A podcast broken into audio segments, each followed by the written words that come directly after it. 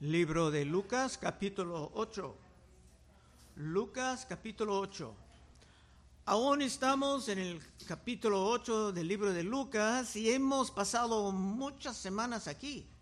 Primeramente tuvimos la parábola del sembrador y después la manera en que debemos huir la palabra de Dios y más tarde la relación de Cristo con su familia carnal y Cristo calmando la tormenta, llegando a los gadarenos y finalmente el hombre endemoniado. Ha sido un capítulo sumamente rico, pero aún tiene más que ofrecernos, ya en preparación por la Santa Cena. Versículo 40. Cuando volvió Jesús, le recibió la multitud con gozo, porque todos le esperaban.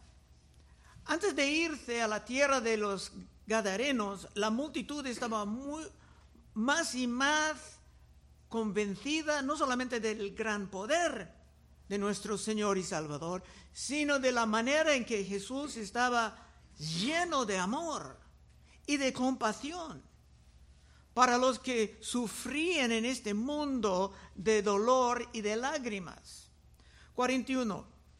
Entonces vino un varón llamado Jairo, que era principal de la sinagoga, y postrándose a los pies de Jesús, le rogaba que entrase en su casa. Ese hombre era bien distinguido. Seguramente la multitud abría paso a él cuando había, cuando había mucha gente empujando para estar enfrente. Y normalmente los establecidos en la fe judaica estaban en contra de Jesús. Y este hombre vino arrodillándose. Pero estaban nuevamente en contra porque Cristo andaba atacando a sus tradiciones. Quería regresar a la palabra de Dios. Y los que están metidos en tradiciones no pueden soportar esto. Por ejemplo, es siempre saludable recordar lo que pasaba en Mateo 15. Voy a leer un segmento. Mateo 15, 1 a 9. Entonces se acercaron a Jesús ciertos escribas y fariseos de Jerusalén diciendo, ¿por qué tus discípulos quebrantan la tradición de los ancianos? Los tradicionalistas siempre quieren hablar de tradición, tradición de los ancianos. ¿Por qué no se lavan las manos cuando comen pan? Respondiendo él, Cristo le dijo, porque también vosotros quebrantáis el mandamiento de Dios por vuestra tradición. Porque Dios mandó diciendo, honra a tu padre y a tu madre, y el que maldiga al padre o a la madre muere irremisiblemente. Pero vosotros decís, cualquiera que diga a su padre o a su madre, es mi ofrenda a Dios, todo aquello con que pudiera ayudarte, ya no ha de honrar a su padre o a su madre. Así habéis invalidado el mandamiento de Dios por vuestra tradición. Eso es siempre el tema de reformas, abandonando la tradición y regresando a la palabra. Cristo continuando ahí dice, hipócritas, bien profetizó de vosotros Isaías cuando dijo, este pueblo de labios me honra, mas su corazón está lejos de mí, pues en vano me honran, enseñando como doctrinas mandamientos de hombres. Y esto siempre era gran parte del pleito entre Cristo y los líderes del judaísmo. Pero este Jairo, en estos momentos, para él nada importaba de estas controversias porque había otro gran asunto que ocupaba su mente.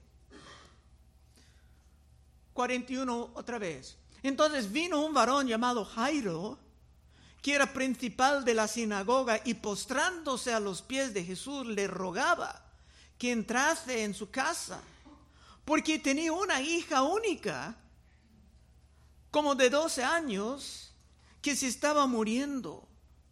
Y mientras iba, la multitud se oprimía Se fueron porque Cristo fue para ayudarle. Con 12 años una hija era muy cerca del tiempo de casarse en aquella cultura antigua.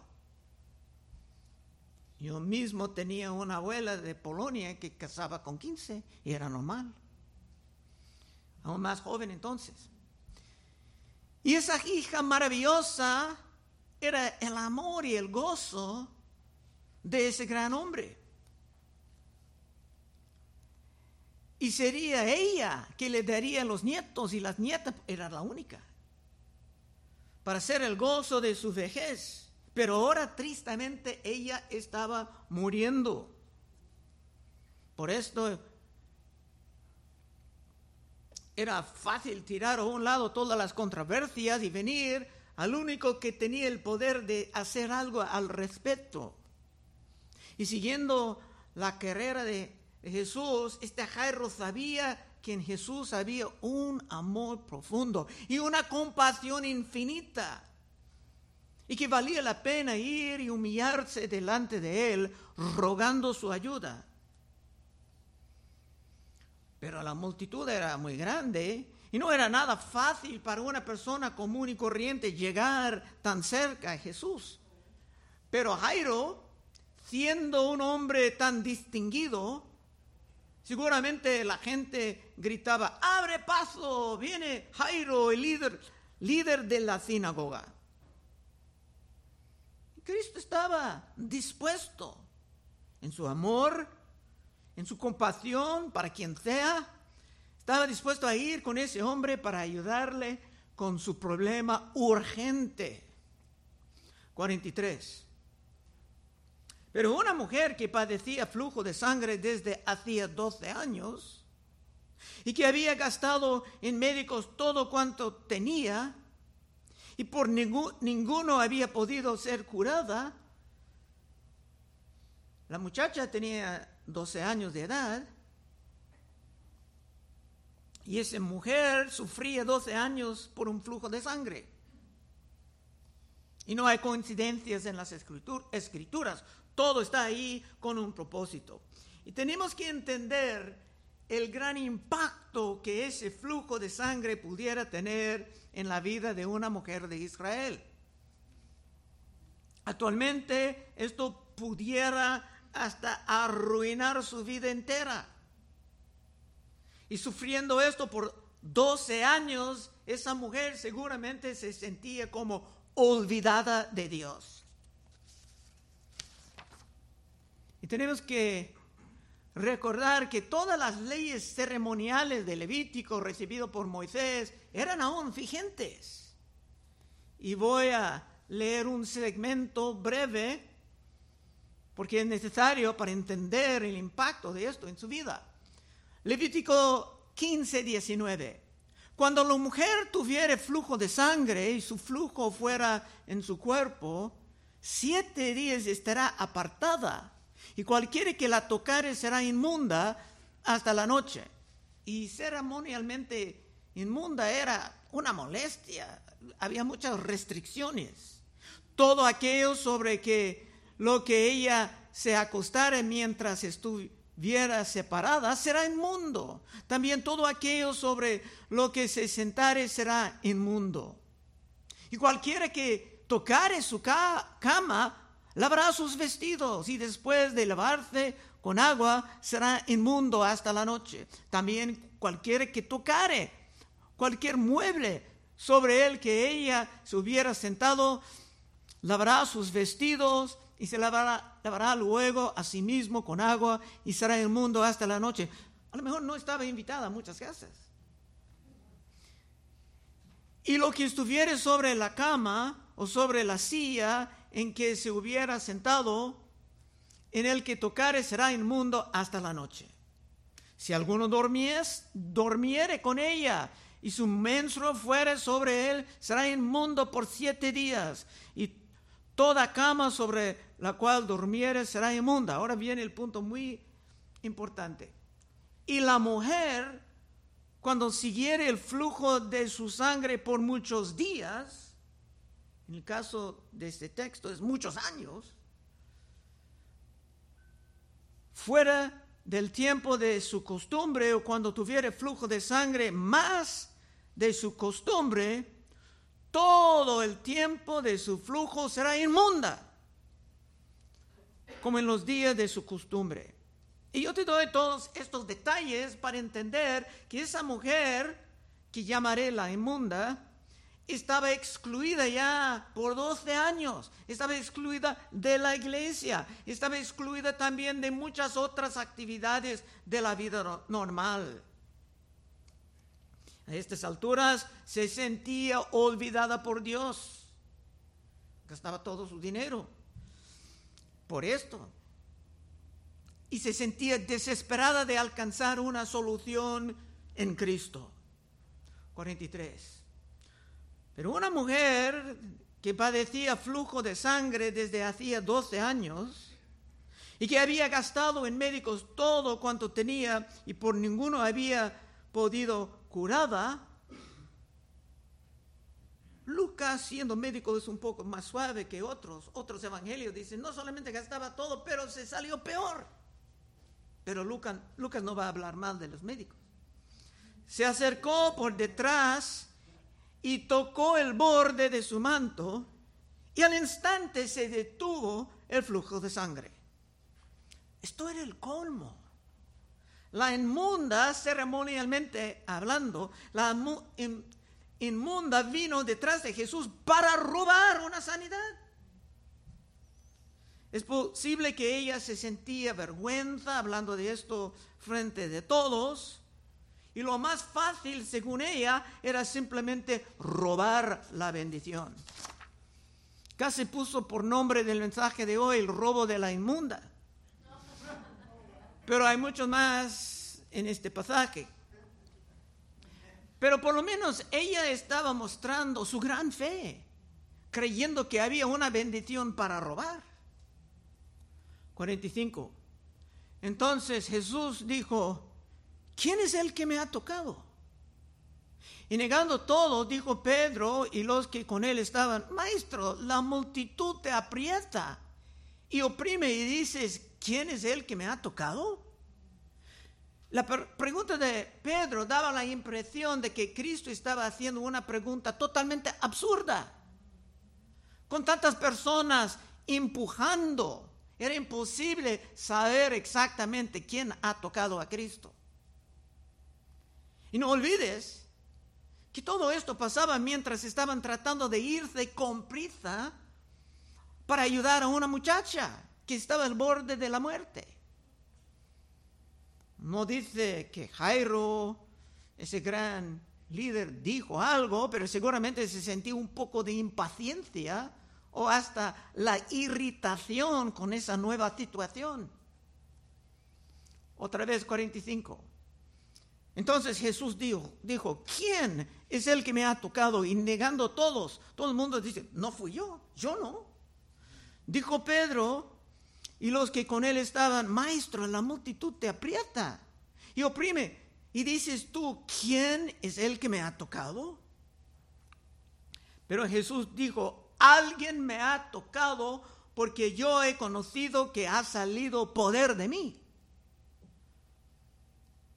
Esto te da una revelación de cómo es ser Dios en carne. Se pudiera hasta sentir el poder saliendo de su ser.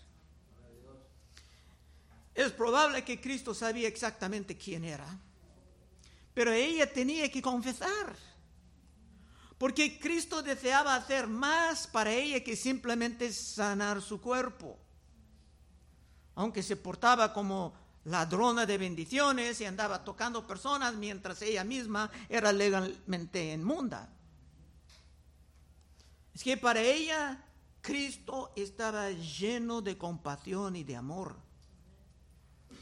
Pero seguramente este Jairo con la hija muriendo, seguramente él ahora estaba sintiendo un poco como el olvidado de Dios. 47. Entonces, cuando la mujer vio que no había quedado oculta, vino temblando y postrándose a sus pies le declaró delante de todo el pueblo por qué causa le había tocado y como al instante había sido sanada. Cuando no había manera de escapar con ese robo, ella finalmente vino confesando todo en frente de todo el mundo. Y Cristo no estaba tratando de llenarla con la vergüenza, sino que Cristo quería dejarla completamente restaurada. Me explico. 48. Y él le dijo, hija, tu fe te ha salvado, ve en paz. Es que ahora no solamente su cuerpo, sino que su alma estaba sanado. Y encima de esto, su reputación estaba restaurada, porque ya la antes inmunda era limpia. Y esto era aclarado a todo el mundo del pueblo. Todas las restricciones de antes, antes estaban levantadas. Y si esto no ha sido público, seguramente muchos iban a seguir excluyéndola de ciertas actividades. Así que Cristo hizo todo esto muy público en amor y por su gran pasión, por los que sufran, para los que se sientan como que han sido olvidados por Dios. Pero hablando de los que sientan olvidados de Dios, esto costaba mucho tiempo, tiempo precioso para Jairo, que estaba preocupado por su hija preciosa que estaba muriendo. 49.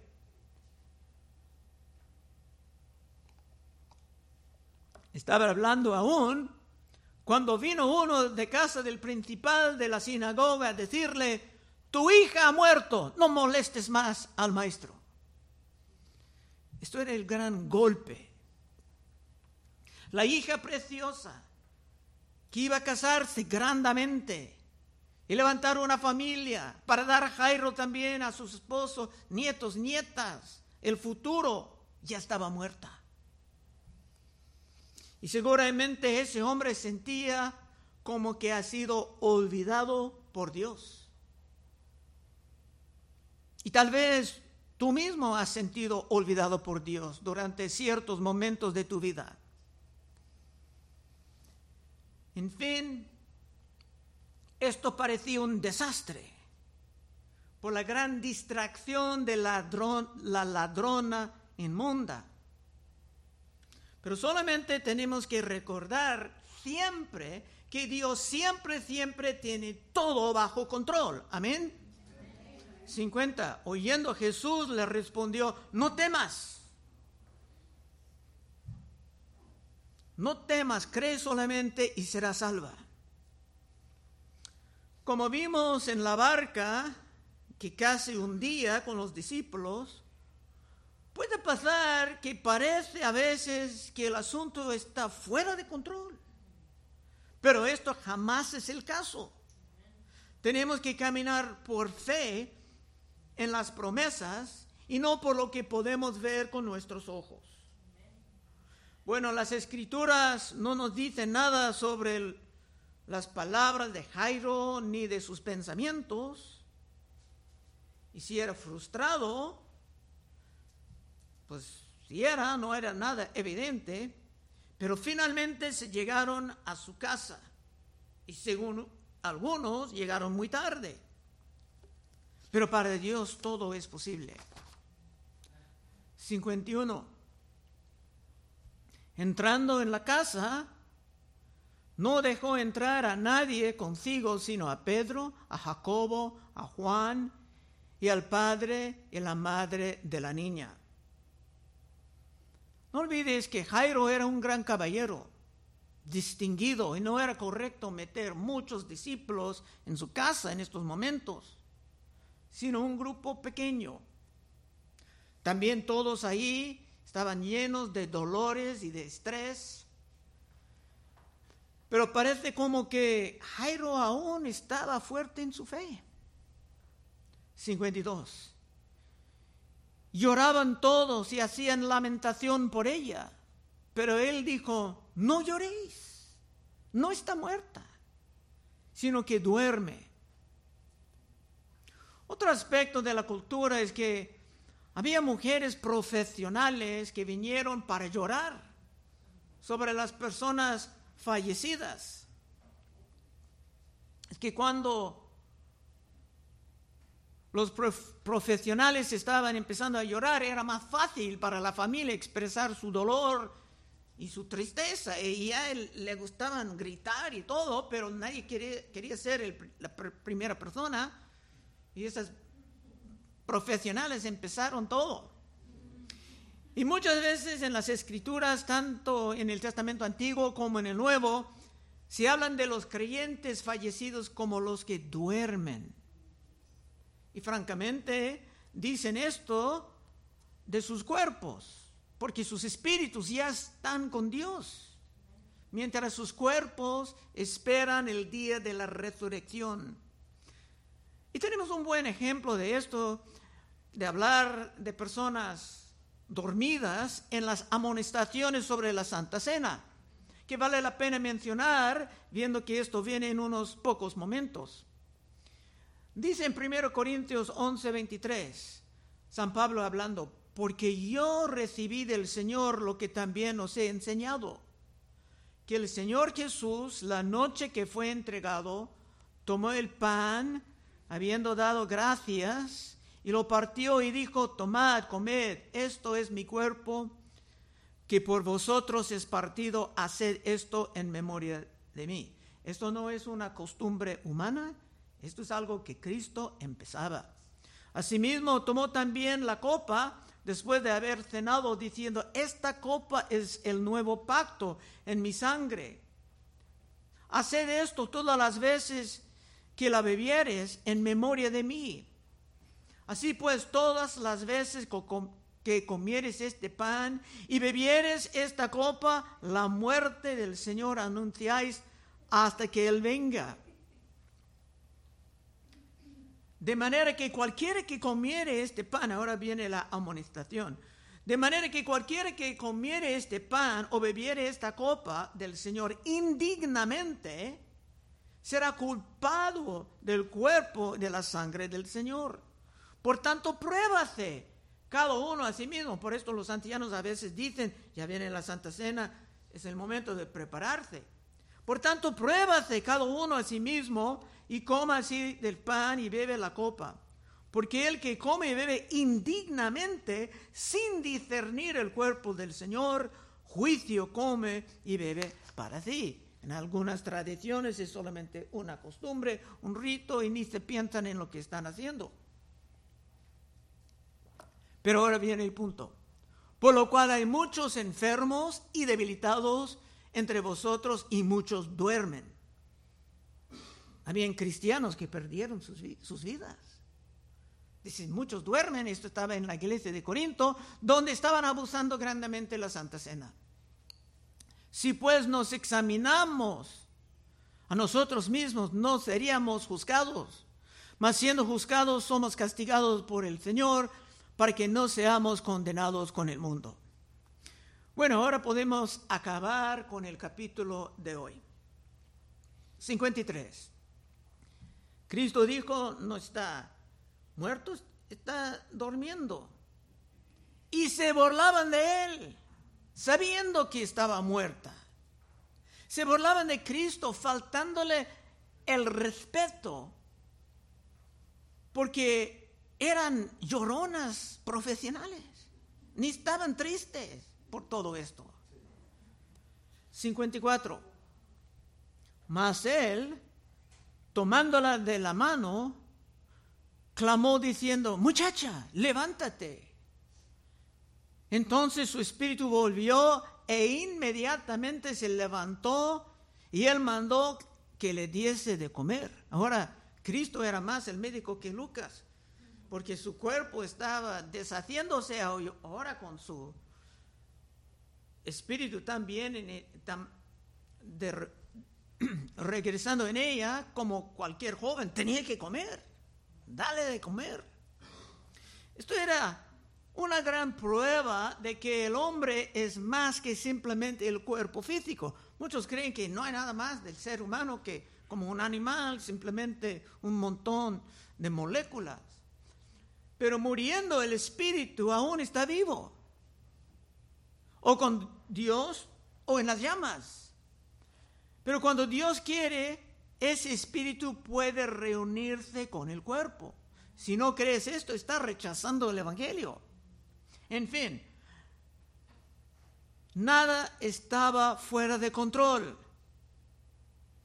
Porque esto jamás es el caso con Dios. Ni Jairo ni su familia han sido olvidados.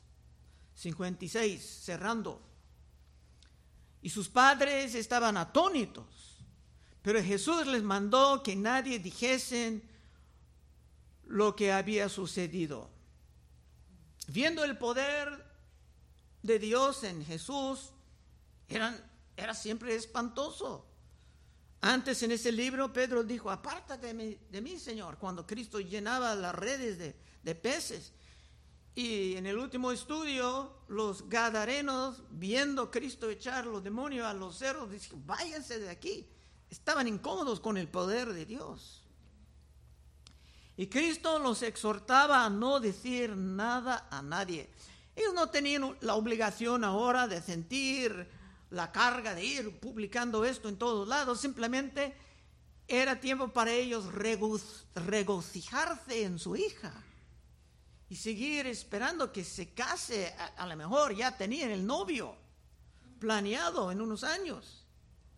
Y seguramente iban a tener sus nietos como los abuelos gozosos.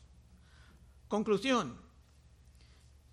Y si tú en estos momentos te sientes olvidado por Dios, tienes que saber que esto no es el caso, sino que Cristo tiene todo bajo control. Las evidencias no obstante. Y si quieres estar lleno de fe, como mostraba la ladrona inmunda o el gran Jairo para recibir otra vez su hija, puedes pasar enfrente en unos momentos y oraremos contigo. Vamos a orar. Oh Padre, te damos gracias por un gran capítulo rico en doctrinas. Ayúdanos a salir de aquí llenos de tu verdad, llenos de tu luz y hasta capaz de compartir con otros en un mundo cada vez más perdido y cada vez más oscuro. Pedimos esto en el santo nombre de Cristo Jesús. Amén. Bien, estamos viviendo en tiempos de gran paganismo, aquí de gran apostasía. Hay muchos hermanos que no saben si quieren servir a Dios con todos sus corazones o si quieren ir con el mundo disfrutando los placeres del pecado por una temporada. Pero si esta historia actual del gran profeta ha tocado tu vida hoy, y si quieres estar lleno de la fe en tiempos duros y espantosos, puedes pasar al frente en unos momentos y oraremos contigo. Vamos a orar. Oh Padre, te damos gracias que tú nos has traído por ese pasaje tan bonito. Oh, ahora, Señor, ayúdanos a meditar en esto. Levanta, hermanas, hermanos, Señor, para compartir lo que tú estás haciendo en sus vidas o compartir de sus luchas o compartir cómo han sido impactados por tu palabra. Bendiga ese tiempo ahora después de la predicación. Pedimos en el santo nombre de Cristo Jesús. Amén.